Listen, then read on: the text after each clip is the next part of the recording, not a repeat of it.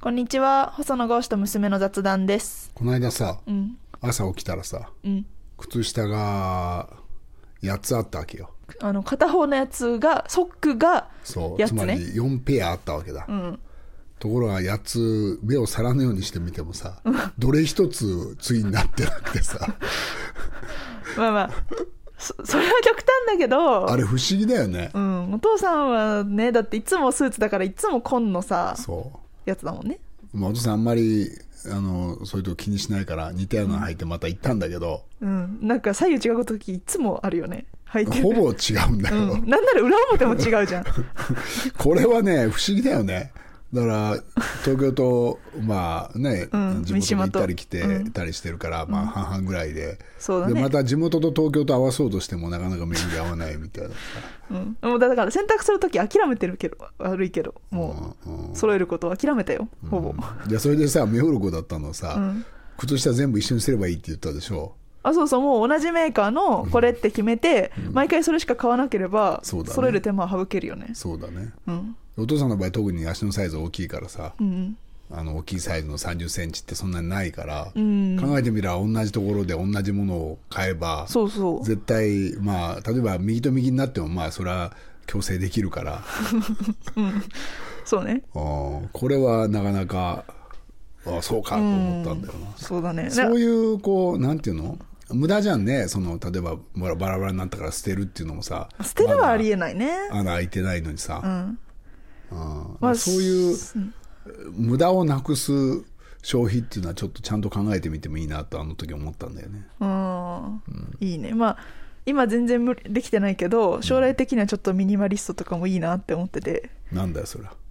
すまあ、要するに必要最低限のもものしか持たない人ああでなんならグラスホッパーとか言ってさ最近はさ、うんもう本当ににも自分の家も持たずにさ、うん、グラスホッパーうん、なんだろうあれはバッタかなバッタのこと英語でグラスホッパーっていうのかうなんうんうんぴょんぴょん飛ぶじゃんうん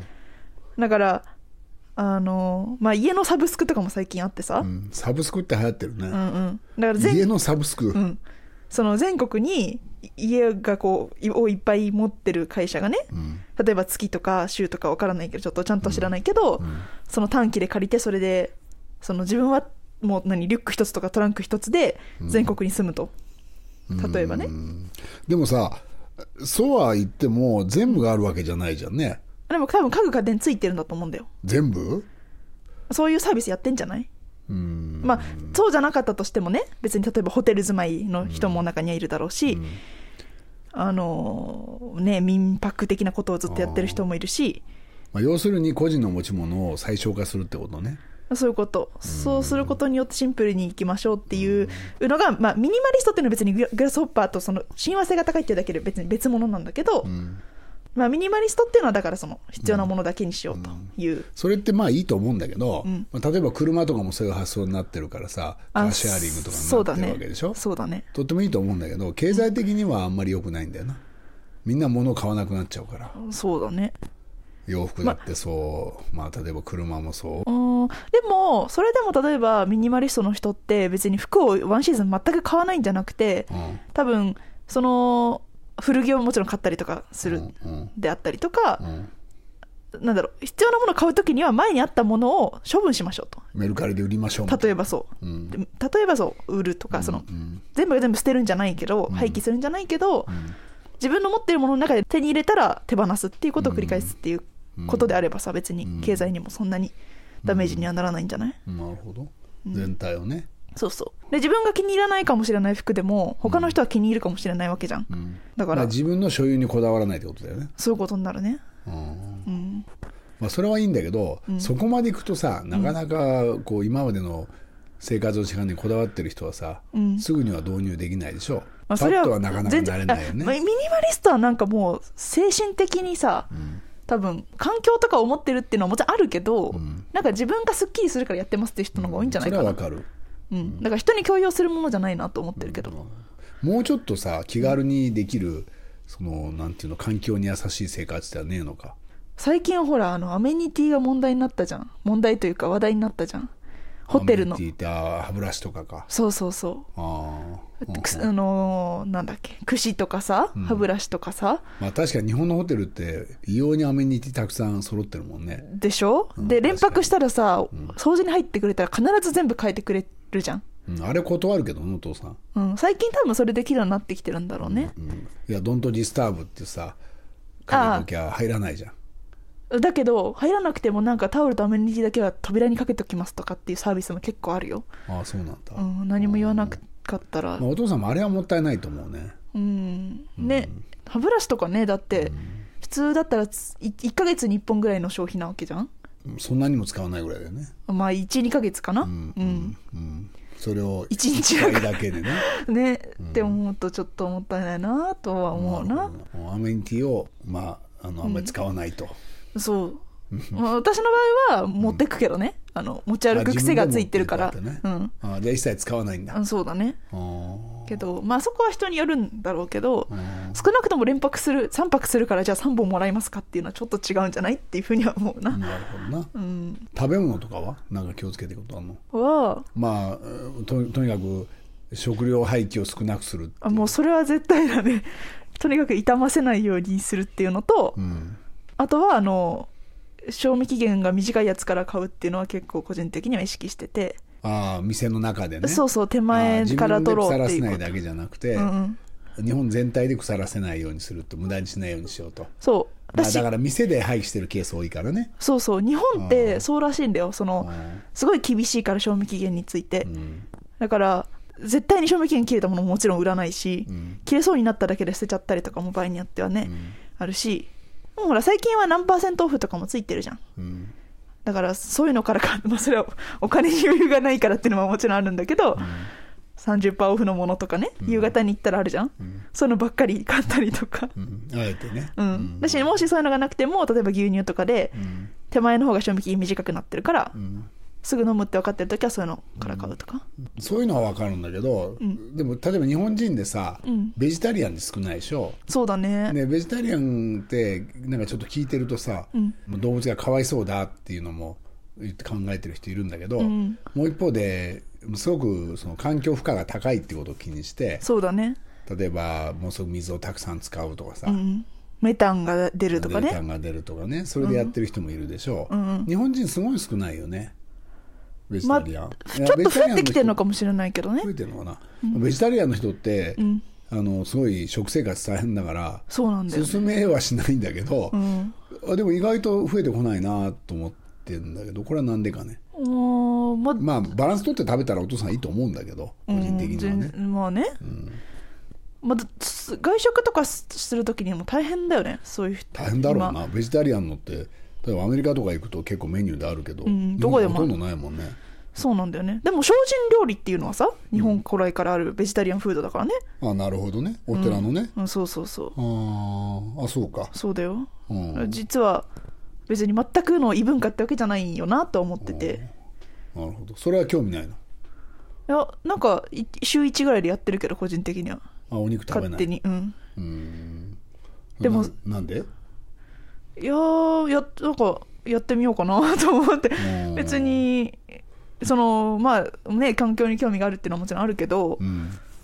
まあ、そういうそういう意味でややろうとしてる人がいるっていうのがちょっと興味深いなと思ったし、うんあとほら海外の人でさハラールとか、うん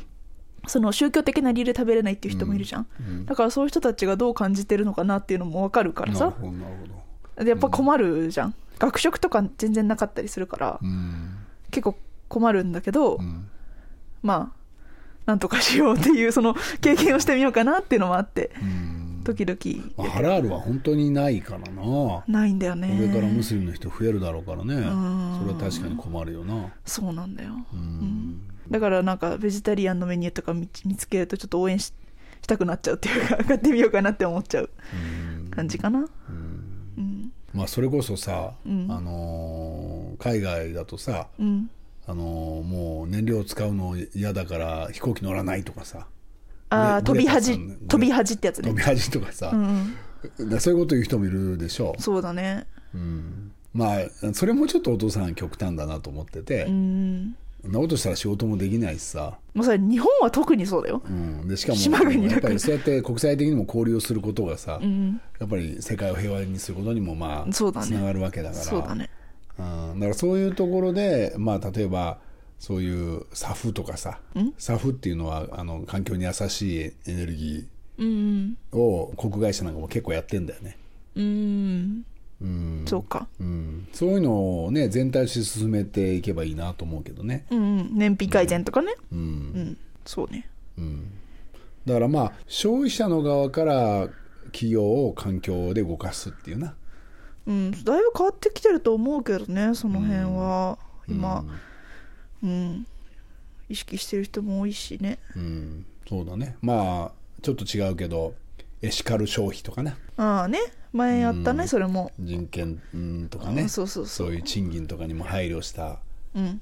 うん、そういうのも大事だよねう、んコーヒーうちのコーヒーはフェアトレードじゃないうんエシカル招致っていうのとフェフェアトレードってどう違うの